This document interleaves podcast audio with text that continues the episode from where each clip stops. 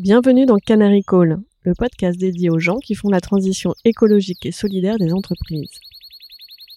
Dans les mines de charbon, le canari, plus sensible que l'homme à la qualité de l'air, alertait les mineurs en cas de fuite de gaz toxique. Lorsque le canari s'agitait dans sa cage, cela signifiait que les hommes devaient sortir de la mine en urgence.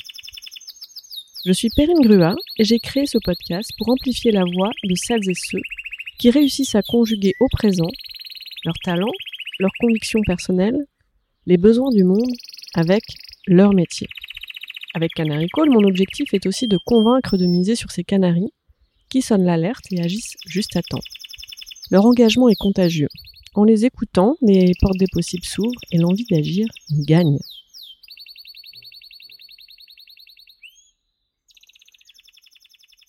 Bonjour Marianne. Bonjour Perrine. Tu connais l'histoire du canari? Toi, si tu étais un animal, tu serais lequel et pourquoi? Alors, si j'étais un animal, je serais euh, un animal qui est très utile, qui est la loutre de mer. C'est un animal en fait qui mange beaucoup, qui mange plus que son poids et qui mange beaucoup d'oursins. Et les oursins, en fait, c'est c'est nocif parce que les oursins, eux, attaquent certaines algues euh, et qui sont des algues qui capturent beaucoup de CO2. Euh, donc, euh, c'est des algues qui croissent très très très vite, plus de 60 cm par jour, et donc il y a une forte capacité à, capturer le CO2. Donc en fait, c'est toute une chaîne, mini chaîne avec la loutre, l'oursin et l'algue. Donc si il y a moins d'oursins, eh bien, il y a plus d'algues et donc il y a moins de CO2. Donc la loutre, ça fait partie de ces animaux très utiles. Un autre animal très utile, c'est la baleine. Euh, mais je me suis dit non, on va pas prendre la baleine. T'étais déjà pris dans la communauté ah bah, ça des tombe bien. Mais on n'avait pas de loutre. Bienvenue. Et ben voilà, c'est moi, la loutre. Bienvenue. Est-ce que tu peux te présenter rapidement pour nos auditeurs et nos auditrices? Donc moi, je suis Marianne Emmerich. J'ai beaucoup d'années passées dans le monde euh, corporate exécutif, à la fois chez Unilever et à la fois chez LVMH. Et j'avais toujours imaginé ma carrière en fait euh, bâtie en trois moments. Donc le premier moment c'était learn, apprendre, donc ça c'était HEC. Ensuite c'était earn et la dernière c'est give back. Donc earn c'était euh, ma vie exécutive, euh, Unilever, LVMH et maintenant je suis dans ma période de give back. Et dans cette période-là, dans cette chapitre-là, j'ai trois piliers. Donc j'ai un premier pilier où je suis administratrice. Donc je suis administratrice de Pierre Fabre. Euh, je suis administratrice de Haleon, euh, qui est un grand groupe euh, anglais du FTSE. Et je suis aussi administratrice de The Academy of St. Martin in the Field, qui est un orchestre euh, très connu. Donc ça, c'est ma première, euh, mon premier chapitre, enfin mon premier pied, on va dire. Mon deuxième, c'est je suis business angel et euh, j'investis mon temps et mon argent sur des startups qui ont deux caractéristiques. Une première caractéristique, donc, c'est des startups à impact, que ce soit de l'impact environnemental ou de l'impact sociétal. Et la deuxième caractéristique, c'est une femme parmi les cofondateurs. Euh, c'est aussi une manière de give back puisque je, j'estime avoir eu la chance d'avoir une belle carrière et ça m'aide à donner plus de chance en fait à, à des jeunes femmes qui sont entrepreneurs. Et la troisième partie, euh, c'est tout ce que je fais avec euh, HEC. Donc je fais des interventions en cours euh, et puis j'ai créé avec eux un, un jeu, un serious game, euh, qui est pas d'ailleurs que pour euh, des étudiants, qui est pour euh, un public euh, plus corporate et qui est autour de tout ce qui est développement durable, qui s'appelle donc Planet Purpose. Voilà. Et on pourra en parler plus tard si tu veux. Planet Purpose, c'est ton fil rouge en fait entre ces trois piliers. Alors comment tu fais le, c'est le clairement- lien oui. Comment ça se nourrit? En fait, c'est ma colonne vertébrale qui est le développement durable et la raison d'être euh, des entreprises. Donc, euh, je suis administratrice de, de groupes euh, qui ont cette, cette valeur ou cette valence chevillée, je dirais, au corps. Euh, mes startups, j'en ai parlé, c'est aussi des startups à impact. Et toutes mes interventions HEC, elles sont aussi euh, soit autour du, du leadership à impact ou sur la raison d'être, soit autour du développement durable. Enfin, c'est vraiment mon le cœur de mon activité euh, actuelle. C'est ce que j'ai retiré de toutes mes années d'expérience et ce que j'avais vraiment envie de, de, partager en fait, euh, puisque je suis dans cette phase de transmission. Souvent, quand on, on veut donner, on s'aperçoit qu'on reçoit beaucoup aussi, non? C'est vrai, c'est tellement vrai ce que tu dis. En fait, c'est un échange permanent avec euh, donc avec les sociétés quand tu es administratrice, euh, tu vois plein de choses. Enfin, tu, as un rôle, y a un échange qui est vraiment d'une d'une richesse, à la fois avec euh, les autres membres du board, mais à la fois avec euh, l'équipe exécutive, et on s'apporte euh, mutuellement. Les startups, alors en général, pas tout le temps, hein, mais en général, c'est des, c'est des plus jeunes que toi, il faut le dire. euh, et tu apprends énormément aussi euh, d'eux. C'est des nouvelles manières de travailler, une nouvelle manière de voir les choses. Donc c'est, vraiment un, un, échange très très très riche. Et puis avec HEC, les étudiants, enfin c'est aussi je m'estime très heureuse de ma vie actuelle. Enfin, j'ai beaucoup de chance parce que je suis donc en train de faire fructifier mon expérience et que ça puisse apporter à, des gens, mais aussi euh, avoir ce, retour euh, et toujours continuer à m'enrichir. Donc c'est très très très gratifiant. Et quand tu dis finalement j'avais toujours vu euh, ma ma carrière en trois étapes apprendre, recevoir et puis rendre.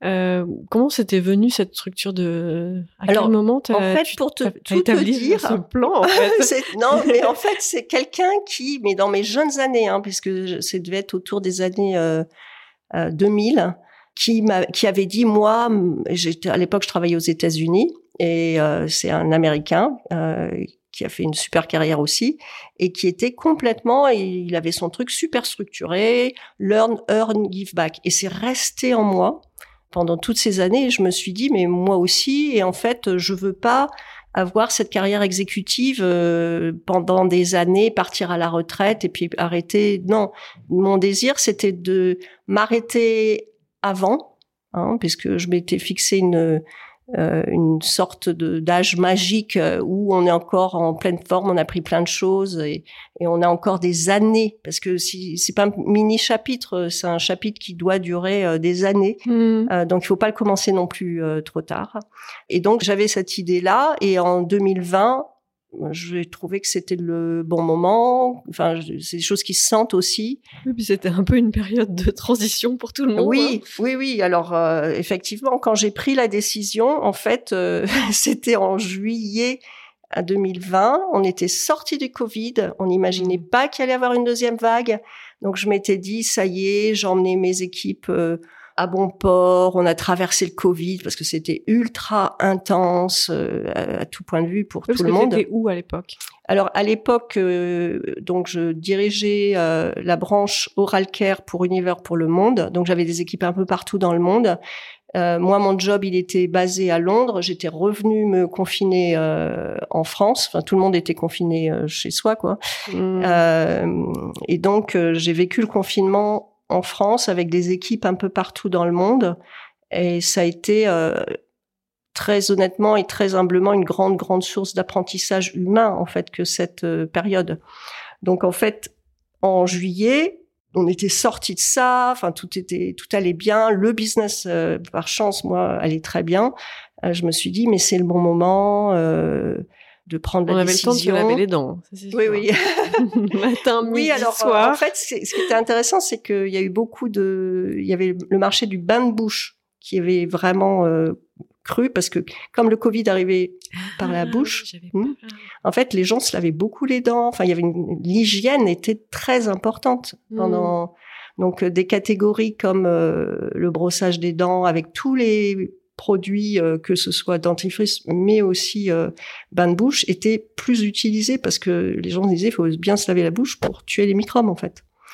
Voilà. Donc le business allait plutôt bien. Euh, moi, j'arrivais à l'âge où je m'étais dit on va faire autre chose. Tout allait bien. J'ai pris la décision et boum, on est reparti en deuxième vague, mais la décision était prise. Et je ne regrette pas parce que ça m'a fait entrer euh, dans un, une autre partie de ma carrière qui est vraiment euh, passionnante. Et donc tu travailles beaucoup moins maintenant, c'est bien ça? Tu parles de je me suis arrêtée. Oh, j'avais dit que je m'arrête tout arrêter. ah, je, je, je, quelque chose me dit qu'effectivement tu travailles beaucoup moins. Un petit sourire en coin qui me dit que tu ne crois pas ce que tu es en train de poser comme question. Je pense qu'il s'entend un peu mon sourire. Oui. Alors raconte-nous en fait la vérité. en fait, la vérité, c'est que je travaille différemment. Hmm. Euh, donc je travaille pas moins. Euh, je pense que je travaille même euh, tout autant. Mais j'ai articulé mes journées de travail. Donc déjà, je, je n'ai plus de chef. Je suis mon propre chef quelque part. Donc ça, c'est une grande liberté. Et je j'articule mon, mon temps de manière euh, différente. Donc il faut savoir que quand vous êtes exécutif, euh, vous avez votre calendrier qui est fait pour euh, toute l'année. Vous avez vos réunions, votre agenda, il est plein, plein, plein. Là, en fait, on est plus euh, dans quelque chose de flexible. On a d'un côté les boards où là, pour le coup, c'est des réunions qui sont établies même plusieurs années à l'avance. Hein. On a le calendrier de 2024, 2025, euh, parfois même de 2026. Enfin, c'est très ancrés. Par contre, tout ce qui est start-up euh, ou même HEC, etc., les interventions, c'est un peu plus flexible et même beaucoup plus flexible pour euh, certaines choses. Merci d'avoir accepté cette interview euh, au pied levé. levé, parce que ça fait à peine une semaine hein, qu'on s'est calé. Donc, oui, il reste toujours un petit peu de temps et mm. d'une semaine à l'autre, je passe jamais une semaine vide, jamais, jamais, jamais, jamais mais ça se remplit beaucoup de manière beaucoup plus fluide que des grosses réunions calées euh, depuis Mathusalem euh, pour l'année à venir. Et ça, c'est aussi euh, une source de, enfin, c'est très différent et c'est rafraîchissant quand vous sortez du monde corporate où tout est tracé pour l'année. Et hum, est-ce que tu as choisi la, la loutre pour son utilité? Donc, quand tu disais dans ta carrière, finalement, il y a la période où tu as reçu. J'ai un peu du mal à croire que tu étais uniquement dans la posture de, de recevoir. Euh, est-ce que cette valeur de l'utilité En fait, euh, j'ai choisi la lourde pour son utilité. Et alors, elle, elle a une utilité qui est très fonctionnelle, euh, mmh. puisque elle euh, permet de la capture de CO2 quelque part. Moi, je vois mon utilité pas que comme fonctionnelle, je vois une utilité. Euh, il y a eu toute une époque où on racontait les différents types de leadership. Euh, moi, je me retrouve clairement dans le ce qu'on appelle le servant leadership, c'est le mmh. leadership au service de. C'est pour ça que vient euh, l'utilité. C'est un moteur pour moi de savoir que je peux aider, que je peux être utile, que je peux faire avancer les choses. En fait, c'est mon moteur. Voilà. Et alors dans cette période euh, corporate, qu'est-ce que tu as reçu que tu as envie de transmettre? Parce que finalement, maintenant je suis dans je rends. Qu'est-ce que tu as reçu que tu as envie de transmettre? Alors la première chose que j'ai envie de dire, c'est que je n'étais pas consciente de tout ce que j'avais reçu. Parce qu'en fait, c'est un apprentissage et de tout ce que j'ai appris. C'est un apprentissage qui se fait au fil de l'eau et vous savez pas tout ce que vous savez. C'est c'est assez incroyable euh, à mm. dire, mais j'en j'étais mais pas du tout consciente de tout ce que j'avais pu apprendre pendant ces 30 et plus euh, années. Et donc, qu'est-ce que j'ai appris? De quoi je me rends compte euh, maintenant? Euh, Je me rends compte que j'ai eu la chance donc de travailler pour des grands groupes, Unilever en particulier, Unilever qui avait pris le virage de la durabilité très en amont c'était vraiment un des précurseurs, une des grosses boîtes qui a, a, a, pris ce virage et a mis la durabilité, la sustainability au cœur de sa stratégie.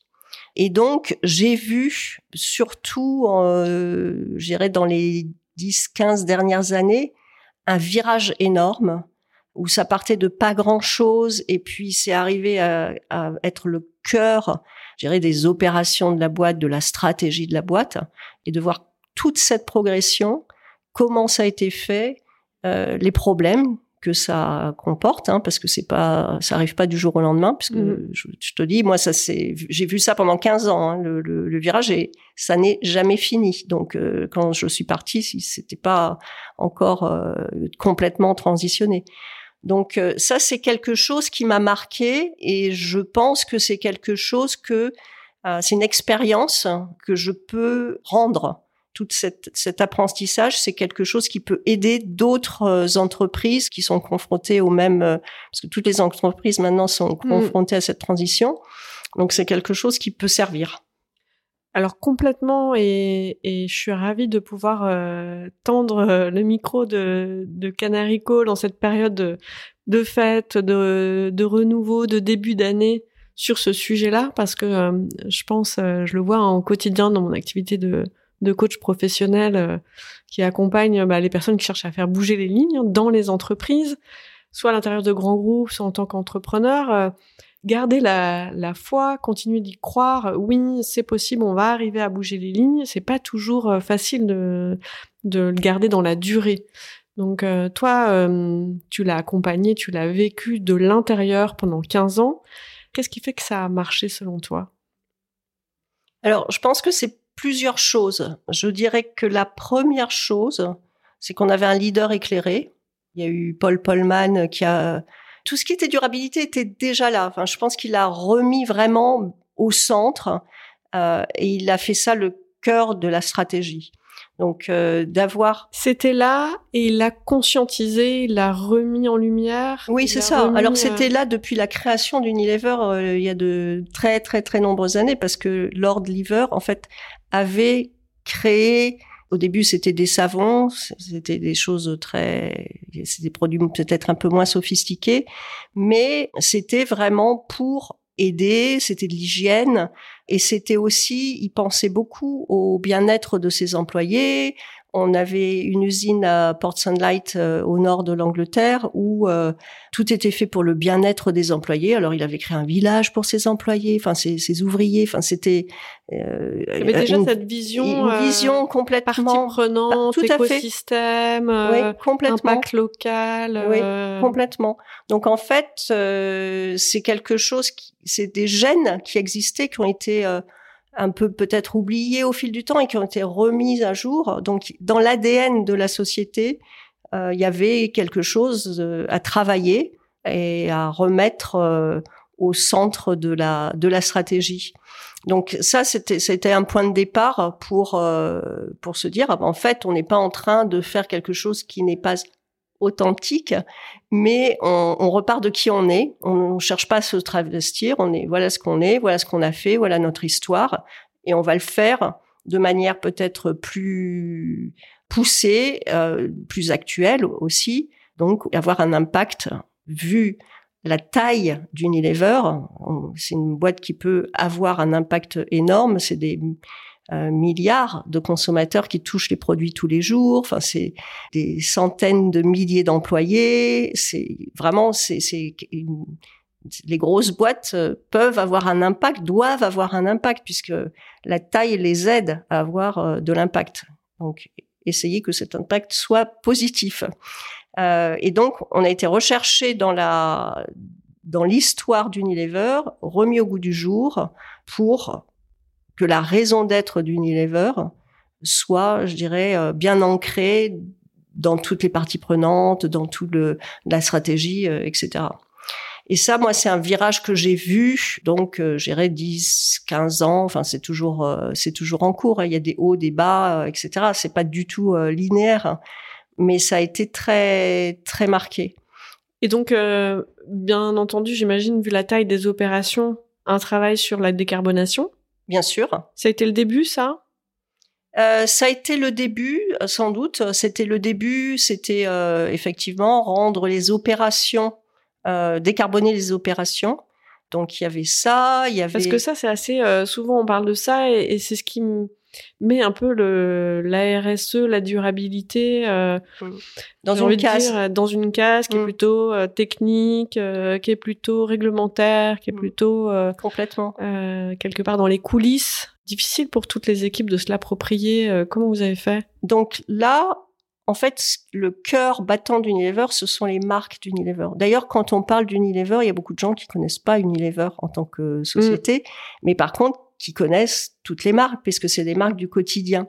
Donc, euh, ça va être euh, dans, dans, les marques dont moi, par exemple, m'occuper, ça sera Signal, euh, qui était une marque de dentifrice de, oral care, mais ça va être des marques comme Skip, ça va être des marques comme Knorr, ça va être des marques comme Dove. Sun, ça va être une marque comme Dove, etc. Ça a commencé par sans doute la décarbonation, etc. Mais Le pivot, là où ça a vraiment pénétré dans toute l'entreprise, c'est quand euh, c'est arrivé dans les marques. Et c'est arrivé dans les marques, bien sûr, sur le côté, il faut moins de plastique, il faut décarboner. Donc, mais ça, c'est quasiment le prérequis de base. Mais c'est pas là où on attend l'impact sociétal, parce que c'était pas que le E de environnement, il fallait s'attaquer au S de sociétal. Et donc, l'impact des marques, des marques qui communiquent, des marques qui peuvent avoir des messages forts, etc., ça peut être aussi des, messages de société, faire bouger les lignes. Donc, une marque comme Dove, par exemple, qui a comme... Euh, là aussi, on est revenu à l'origine de ce qu'était Dove, et donc qui a mis la beauté pour tous, toutes les femmes sont belles, on arrête les stéréotypes, euh, il faut pas être euh, taille 34, euh, la beauté se trouve partout. Donc ça, c'était la raison d'être de, de Dove. Donc le message que peut passer la marque, puisque les budgets publicitaires sont conséquents, parce que on vend beaucoup de produits, peut être euh, vraiment énorme. Et on, on, on, le voit, on le voit. Et ce qui est intéressant euh, de, quand on le fait au, au, travers des marques, et je, je, reprends toujours les Dove, donc Dove a trouvé cette raison d'être dans sa genèse. Depuis le début, sur euh, la marque Dove, les communications étaient pas avec des mannequins, jamais avec des mannequins, mm. mais avec des vraies personnes qui faisaient des testimoniaux. Donc en fait, on était déjà dans cette euh, beauté euh, naturelle. Il y avait il y avait de tout, des femmes de tout âge, de toute couleur, de tout. Donc on a repris ça pour passer le message que la beauté se trouve partout. Et après, la marque a été plus loin euh, pour lutter contre les stéréotypes et montrer aussi ce que l'industrie de la beauté faisait, donc euh, la distorsion d'image. Euh, il y a eu un film que je vous encourage à, à, à regarder. alors c'est 2004, hein, ça date maintenant.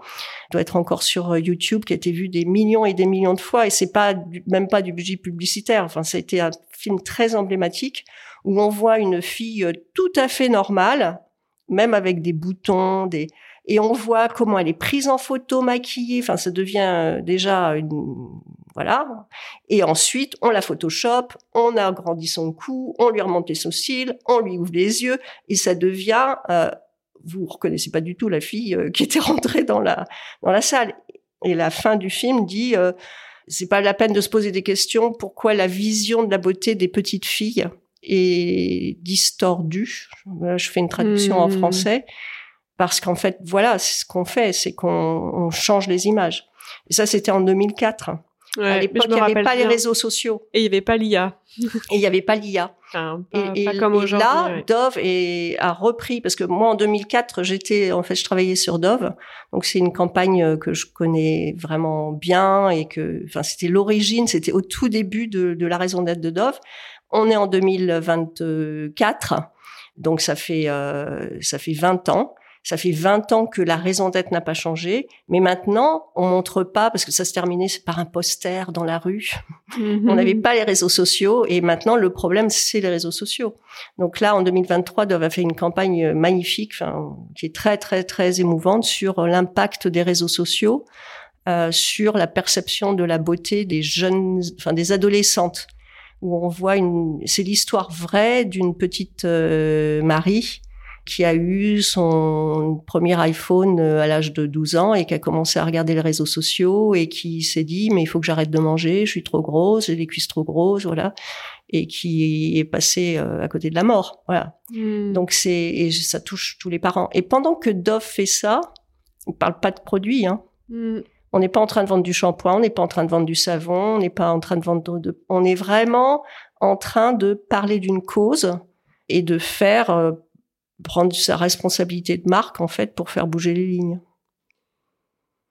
Comment est-ce que euh, toi, en interne, t'es resté euh, en confiance aussi avec euh, l'authenticité, avec l'intention, parce que c'est souvent aujourd'hui hein, la question de est-ce que telle marque ou telle entreprise est, est authentique ou est-ce que c'est du greenwashing et, mm. et, de faire la frontière, c'est pas toujours évident. Parfois maintenant aujourd'hui, mm. c'est même difficile de communiquer sur ce qu'on fait parce que on sait bien que ce sera jamais euh, assez. Aujourd'hui, c'est jamais assez de toute façon.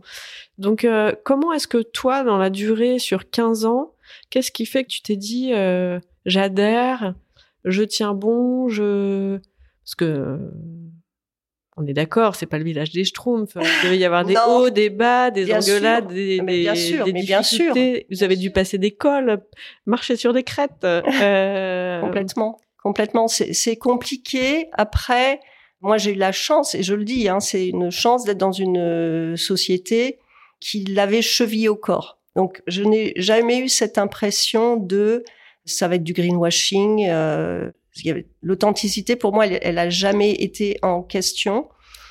Elle n'a jamais été en question, d'autant plus que ça venait du haut. Enfin, c'était pas moi je veux, mais en haut ils y croient pas. Euh, non, au contraire. On avait euh, l'équipe dirigeante qui était complètement investie là-dedans sur le fait de euh, de l'impact de la société sur le monde et de d'avoir cette responsabilité là et que toutes les marques devaient y participer etc et qu'il fallait décarboner voilà. Donc c'est un, un, discours qui était très euh, très porteur en fait très inspirant. Et même euh, parce que il y a toujours des gens qui vous disent ouais mais c'était du greenwashing etc moi ça me fait balle quand on dit ça Vraiment, honnêtement, ça me fait mal parce que je sais que c'est pas vrai. Mais je comprends parce que euh, déjà les gros groupes, euh, c'est pas forcément ce qui est le plus porteur en ce moment euh, parce que on vit dans un monde où on pose des questions, etc. Donc je comprends, mais personnellement, j'ai jamais eu ça. Par contre, ce qui est en train de se passer actuellement, c'est que, enfin, il y a, y, a, y a plusieurs choses. Il y a un, on est en train d'apprendre le contraire de ce qu'on a appris pendant des années, à savoir, il faut pouvoir parler de ses vulnérabilités. On n'est pas parfait et Unilever n'est pas parfait et les marques que j'ai gérées n'étaient pas parfaites. Ah bon? Mais oui. Non. il a fallu se rendre compte. non, donc euh, savoir dire je suis pas parfait, j'ai encore des tubes en plastique, mais je travaille dessus et dans cinq ans ou dans parce qu'on parle de changements énormes sur les outils industriels, enfin c'est pas c'est pas simple. Hein. Donc d'admettre qu'on n'est pas parfait et de dire je travaille dessus, c'est mille fois mieux que de dire ah non non non euh, tout va bien, euh, moi je euh, j'ai 20% de tubes machin qui sont recyclables etc. Non, il vaut mieux dire j'en ai encore 80 mais je vais travailler dessus, je travaille dessus, j'ai un programme, etc. Et ça, c'est très compliqué. Parce que c'est le contraire. On vous a toujours dit, euh, euh, il faut être le meilleur, faut être le premier, il faut être. Donc l'apprentissage pour les leaders de, de, de, de dire un, je suis pas parfait. Deux, je commit sur un programme. Parce que quand vous dites je suis pas parfait mais je travaille, ben il y a un commitment de, de résultats. Donc tout ça, c'est des nouvelles euh, manières de penser, de, de, de communiquer, et c'est compliqué. Et ce qui rend les choses encore plus compliquées maintenant, c'est que ben, si vous dites je travaille dessus et en 2025 je n'aurai plus que je sais pas 60% de tubes ou etc. En fait, vous êtes attendu au tournant. C'est pas de l'intention, c'est il va falloir que tu le fasses parce que sinon je te fais un procès, il y a toujours quelqu'un de bien intentionné pour vous faire. Donc ce qui risque de se passer, et c'est ça qui est peut-être un peu compliqué en ce moment, bah, c'est que les gens vont, enfin les entreprises vont avoir de plus en plus de réticence à avoir des objectifs ambitieux, en tous les cas euh, affichés, parce que le retour de bâton peut être euh, énorme. Donc c'est la ligne de crête, c'est comment euh, à la fois euh, avoir des engagements, mais des engagements qui sont tenables, peut-être moins ambitieux que ce qu'on pouvait faire avant, parce que il y a euh, ce retour de bâton qui risque d'arriver. Donc c'est un peu c'est un peu compliqué. Oui, puis euh, le retour de, de, bâton, il peut être euh, du grand public, du consommateur, mais il peut être aussi euh, des actionnaires, parce que à un moment, on, a, on a plusieurs exemples hein, aujourd'hui sur le marché où la rentabilité de l'entreprise a été trop impactée, et donc il y a eu des marches arrière en fait, et assumer publiquement des marches arrière, même pas publiquement, en interne mmh. dans une entreprise, j'imagine que vous, vous l'avez Complètement. Vécu. Complètement. Euh, comment comment vous avez digéré ça, les marches arrière, parce qu'il y a dû en avoir. oui, en fait, ce qui ne faut jamais perdre de vue, c'est que une entreprise n'est pas une ONG. Donc une entreprise est là quand même pour avec des actionnaires pour faire du profit, etc. Donc même si les actionnaires sont eux aussi en train de changer et qu'il y a de plus en plus de euh, d'investisseurs qui regardent les critères ESG, etc. Oui, c'est vrai, c'est une tendance que tu... Ah oui, oui, c'est une, c'est une claire tendance, mais les actionnaires restent des actionnaires, ils veulent un return on investment, etc. Donc, euh, si la boîte ne délivre pas financièrement, on peut oublier toutes les stratégies euh, sustainability. Elles, enfin, son cours baissera, enfin, ça sera, sera puni. Hmm. Donc, c'est absolument nécessaire de bien comprendre que on travaille pour des entreprises. Enfin, j'ai travaillé pour des entreprises et donc on attend de l'entreprise des résultats financiers. Donc, c'est polarité pas simple quand même parce que ça veut dire euh, euh soit on est euh, dans l'impact mais pas assez dans l'impact et puis si l'objectif est pas assez ambitieux, on va remettre en cause l'authenticité. Mais en même temps, si euh, euh, l'impact se fait au dépens de la survie économique, euh, même même risque de retour de, de, bâton, comment naviguer finalement dans cette entre ces polarités C'est des injonctions contradictoires. C'est des injonctions contradictoires et ce qu'il faut essayer de faire, c'est de les réconcilier et donc de ne pas avoir d'un côté des injonctions financières et de l'autre côté des injonctions de euh, sustainability. C'est de trouver des euh, stratégies qui en fait marient les deux. Je vais vous citer un exemple qui a un, bel exemple. Il en faudrait plus, mais euh, donc c'est toujours euh, Unilever, mais Unilever est, en Inde était très fort dans les villes, donc euh, des parts de marché sur le côté urbain qui étaient très forts. Par contre, n'étaient pas forts du tout euh, dans les villages, euh, dans les mmh. campagnes, etc. Donc en fait, ce qu'ils ont fait, donc ça c'est un objectif business, c'est comment je pénètre, j'apporte mes produits dans les villages et je fais des ventes parce que ma part de marché est, est pas assez forte. Objectif très business. Réponse à un objectif très business, ça a été de de recruter des femmes, ça s'appelait le programme Shakti, et les rendre comme des micro-entrepreneuses. Donc des femmes qui sinon ne gagnaient pas un sou, étaient cloîtrées chez elles, n'avaient aucun argent sauf euh, l'argent de, du mari, de la famille du mari, etc., parce qu'ils vivent souvent avec la, la famille. Euh, et donc de les transformer en micro-entrepreneuses euh, et de leur donner un petit, enfin un revenu. Hmm. Donc moi j'en ai vu de ces femmes, hein, puisque je voyageais beaucoup et assez loin, et donc j'en ai vu de ces femmes et à chaque fois ce qu'elles vous disaient, c'était mais très très émouvant en fait. Elles vous disaient moi en fait je suis en train de gagner de l'argent pour que mes enfants n'aient pas la même vie que moi. Et ça c'était mais juste incroyable. Enfin, ça, c'était transformateur pour ces femmes. En fait, ça rejaillissait sur plusieurs parties prenantes parce que vous, quand vous voyez des femmes comme ça, vous vous dites, oh, enfin, vous avez envie qu'elles gagnent leur vie, qu'elles, enfin, vous vous sentez en train de faire quelque chose de, de, de super positif. Mais ça retournait sur le business hein, puisque euh, euh, les parts de marché ont augmenté, etc. Enfin, donc, il faut réussir à trouver des choses qui permettent de concilier les deux. Un autre exemple, c'est ce que je vous disais sur Dove. En fait, Dove fait de la publicité qui ne parle pas de produit, mais zéro produit. Et ça fait plus vendre que de la publicité qui parle, qui hmm. parle de produit. Parce qu'en fait, on développe une relation euh, de, complètement différente avec ses consommateurs qui voient autre chose que ah tiens un shampoing qui marche bien un savon qui et qui voient en fait dans, dans la marque euh, quelque chose de, de, de, plus fort et qui tisse un lien émotionnel plutôt que juste euh, transactionnel. Donc c'est là où on arrive à avoir des business models où en fait on arrive à faire les deux et à concilier les deux. Mais c'est compliqué, hein, c'est compliqué. Et toi, en tant que dirigeante, tu as été témoin concrètement de l'impact, euh, tu l'as vu sur le terrain. Est-ce qu'on peut dire que finalement c'est ton expérience de cette transition écologique dans ce grand groupe qui a déclenché ton engagement euh, aujourd'hui, hein, que, que tu portes dans, dans ton activité de transmission?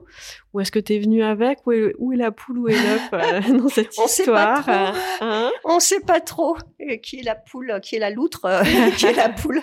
Non, on sait pas trop. je pense que j'avais un terreau qui était très... En fait, quand je prends la loutre et que je dis j'aime être utile. Je pense que je suis née comme ça. Donc, euh, de travailler pour un groupe qui avait ça, qui était très ancré dans l'ADN, c'est sûr que ça a réveillé des choses en moi. Mmh. Maintenant, dans cette phase-là, je mesure un ma chance d'avoir travaillé pour un groupe comme ça, parce que c'est pas tout le monde n'en est pas à ce niveau-là dans le chemin. Je me mesure aussi, moi je suis une optimiste, mais je mesure aussi euh, le pessimisme euh, ambiant. Enfin, je mesure plus encore le travail à et le chemin à parcourir.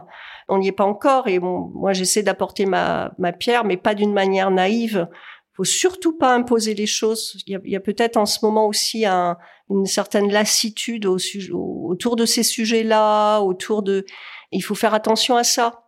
Euh, il y a des contraires euh, qui sont en train de s'opposer de manière assez violente. On avait moins ça, je trouve, hein, par le passé. Tu parlais d'injonctions contradictoires. Euh, oui, d'ailleurs c'est le modèle des parties prenantes qui est comme ça, puisque toutes les parties prenantes n'ont pas les mêmes injonctions. Donc elles peuvent être ultra contradictoires, elles peuvent être moins contradictoires, mais en tous les cas, il faut savoir combiner les choses, euh, laisser tomber certaines choses. Enfin, c'est compliqué, c'est beaucoup plus compliqué que quand on disait il suffit de faire du profit. Hein. Voilà, il suffit de faire mm. du profit. C'était tout simple. Il y avait une partie prenante et puis euh, les autres euh, étaient complètement secondaires. Maintenant, on est beaucoup plus tiraillé et je trouve que le, les tiraillements s'exacerbent c'est un peu plus manichéen, je dirais, un peu plus euh, blanc et noir. Euh, chacun un peu campe sur ses positions, écoute peut-être un peu moins euh, l'autre, mais il faut y aller. Hein. Est-ce que toi, justement, tu dis finalement, ce qui a marché aussi, c'est que c'est d'avoir un leader éclairé. Parfois, dans les entreprises aujourd'hui, ça part des équipes dirigeantes. Parfois aussi, c'est porté par des experts hein, qui ont la charge en interne c'est une condition sine qua non, c'est-à-dire quelqu'un qui se dirait je suis dans une entreprise, euh, je veux faire bouger les lignes, mais je sens que bon euh, là-haut c'est pas encore complètement euh, la direction clairement annoncée. C'est perdu d'avance ou ou tu, non, tu gardes de alors moi je, moi je, moi je, de toute façon, je vous disais, enfin, je te disais, je suis optimiste de nature, donc il faut rester optimiste. Je pense que c'est plus compliqué si la tête euh, n'est pas motrice, parce qu'en fait, c'est ça, c'est soit elle est neutre, soit elle est motrice, soit c'est le contraire, elle vous met des bâtons dans les roues. Donc il faut bien jauger ça et essayer de, si c'est pour vous mettre des bâtons dans les roues, de la faire passer à neutre. Enfin, il faut essayer de de cerner le problème et d'y travailler. Moi, je te disais que donc j'ai fait un, j'ai créé un jeu qui est un serious game autour de tout ce qui est développement durable, mais pas que euh, l'environnement. Donc c'est vraiment ESG. Oui, c'est intéressant le mot jeu. Parce que c'est vrai qu'on parle d'injonction, on parle de tension, on parle de révolution. Et toi, tu, as, tu viens et on va jouer, en oui, on va jouer. On va mettre un peu de, de simplicité, de, euh, de mémorabilité, parce que ça, c'est tout ce que le jeu de passion. Les gens, en fait, quand ils jouent, bah, ils veulent gagner. Ah bah oui, on joue sa vie quand bah, on joue. On joue. Alors c'est très drôle parce que pour gagner, il faut avoir compris certaines choses. Vous ne pouvez pas gagner si vous n'avez pas compris. Donc en fait, hop, c'est très facile de les emmener euh, à l'endroit où on veut les emmener parce que c'est la manière de gagner. Parce que c'est un jeu, il y a des vainqueurs, enfin il y a une équipe qui gagne, etc. Mais moi, ce que je, je, voulais dire, c'est que on, donc on joue avec euh, des comex, on joue avec des équipes, euh, toute une équipe marketing, on joue avec plein de choses. Mais récemment, j'ai eu le cas de quelqu'un qui est venu me voir en disant moi je veux jouer parce que mon patron n'y croit pas. Donc euh, c'est une responsable RSE qui est venue me voir en me disant moi mon problème c'est mon patron n'y croit pas. Alors, j'ai pensé qu'on allait faire une session de jeu avec des clients qui y croient et comme ça à la fin, il pourra plus comprendre qu'il faut pas le faire, il faut le faire. Même ses clients le demandent, tout le jeu va l'emmener là-bas, etc. Donc en fait, elle était complètement cette personne dans l'idée de euh, j'ai identifié le problème, je veux y aller, donc euh, il faut qu'on y aille. Mon problème, c'est que j'ai un patron. Alors lui, il n'était pas neutre. Hein, je pense que c'était assez euh, négatif mm. même. Donc je vais l'emmener dans un c'est intéressant, mais dans un jeu, parce que personne n'a envie d'être un convaincu. mais jouer à apprendre. Mhm. En fait, c'est moins culpabilisant, c'est moins. Euh, c'est ça. Il y a une certaine légèreté dans le. Dans la gravité, dans l'urgence. Et euh, on l'a conçu de manière assez, parce que c'est tellement complexe. La, la, révolution, euh, la transition, qu'on doit faire et d'une oui, complexité. Ça, tu de simplicité. Euh... Et on essaie de simplifier. Enfin, ça, ça reste très simple dans, dans la manière dont est conçu le, le, jeu pour que ça soit facilement appréhendable, euh, digeste, digeste etc. Euh, c'est une vraie mise en situation parce qu'en fait, on, on, crée des comex d'entreprise, donc chacun a un rôle à jouer. Euh, donc il y a un CEO, un CFO, euh, les RH, euh, le marketing, le legal. Enfin, a, on, crée des, des, des, comex qui doivent gérer une entreprise. Donc c'est vraiment, on les remet en situation pour leur faire vivre les tensions, parce que qu'est-ce qui se passe dans un comex? En fait, on retrouve les tensions des parties prenantes. On va avoir le CFO qui va beaucoup se préoccuper des, du stakeholder, euh, enfin de la partie prenante euh, actionnaire. On va avoir euh, le chief HR qui va beaucoup s'occuper des employés. on retrouve vraiment les parties prenantes et des tensions. Mm. Donc on essaie vraiment de leur faire vivre ces tensions leur faire comprendre un peu les leviers d'une bonne stratégie RSE qu'ils doivent mettre en place euh, tout au long de l'expérience. C'est une expérience. Hein.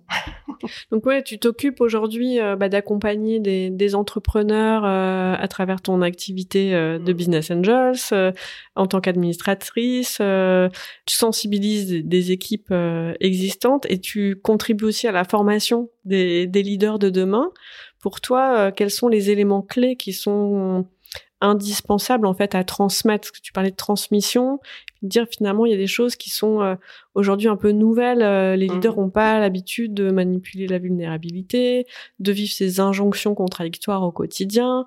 Comment est-ce que euh, on peut équiper ces leaders d'entreprise de demain? C'est compliqué parce que c'est de l'humain, hein, c'est de la transformation. En fait, moi quand je décris ce que je fais, j'essaie de surtout dans la partie que je fais avec le jeu ou avec HEC ou avec, c'est transformer les hommes pour qu'ils transforment les entreprises. C'est qu'une entreprise, hmm. elle se transforme pas toute seule. Hein.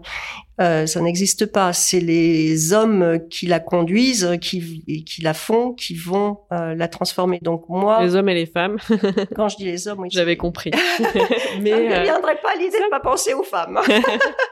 Mais ça me, voilà, ça m'est venu. oui, tu as raison. Tu as raison de me reprendre. Et donc voilà, donc c'est transformer les hommes et les femmes pour que, à leur tour, ils transforment l'entreprise et les transformer en leur donnant de la connaissance. Parce qu'en fait, euh, c'est très complexe, c'est compliqué, et il y a des connaissances de base à avoir, mais aussi, je dirais, des nouvelles manières de faire du business, des nouvelles manières de penser. Euh, donc, on a parlé, par exemple, de, oui, la vulnérabilité, la transparence pour les entreprises. On peut parler aussi des coalitions, c'est-à-dire qu'avant on vous disait euh, ton avantage compétitif, il faut que tu sois le premier, le meilleur, euh, avantage compétitif à tout craint. Ben maintenant, euh, il y a certaines choses qui vont se faire mieux et plus vite si mm. on les fait à plusieurs. Donc il faut apprendre à à travailler avec d'autres, parfois même avec vos concurrents, pour que toute l'industrie avance, parce qu'on a besoin, euh, on a besoin de ça. Donc il y a, y, a, y a, des choses vraiment euh, nouvelles en termes de, de, de mindset en fait qu'il faut qu'il faut apprendre. Oui, et puis euh, j'ai l'impression aussi que de, il y a de plus en plus de situations où il n'y a pas de bonne décision. Il y a une direction à. Mmh. Il y a une en direction fait, il n'y a pas de, de, décision parfaite. Mmh. Il y a la meilleure décision mais il n'y a pas la, la décision parfaite. C'est-à-dire que la meilleure décision, c'est celle qui va prendre en compte toutes les parties prenantes, qui va euh, permettre à tout le monde de d'avancer, de, de, de, de, porter un projet, mais qui sera pas forcément ce que euh, l'un voulait parfaitement ou l'autre voulait parfaitement. Donc il y aura des, des compromis que les uns et les autres vont devoir faire. Et hum, comment éviter le compromis mou? Comment éviter le compromis mou?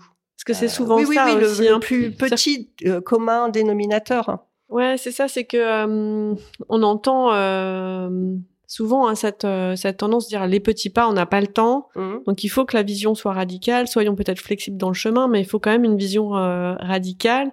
Il y a voilà, il y a, il y a du débat autour de cette notion de radicalité. Oui. Et donc euh, Mais il faut, mais c'est- on, on revient toujours au même concept, hein, c'est-à-dire que il faut embarquer tout le monde. On peut pas laisser des gens. Il faut embarquer tout le monde, sauf des réfractaires, réfractaires. Mais euh, quand vous dirigez une entreprise, euh, soit vous les embarquez, ben, soit ils partent.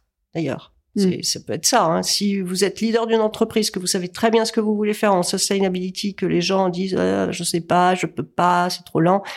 Ouais, ok, c'est pas pour toi et tout va bien. Hein. Mm. On peut se quitter bons amis et puis. euh, donc, euh, moi, je crois beaucoup à la à l'importance du leader hein, dans tout ça, Euh, de leader, du, de la vision, euh, de, du pouvoir de d'inspiration, d'emmener tout le monde. Et on revient au, au, au leader, au leader. Et, et quand je mets au leader, euh, je mets, euh, c'est pas qu'une personne. Hein.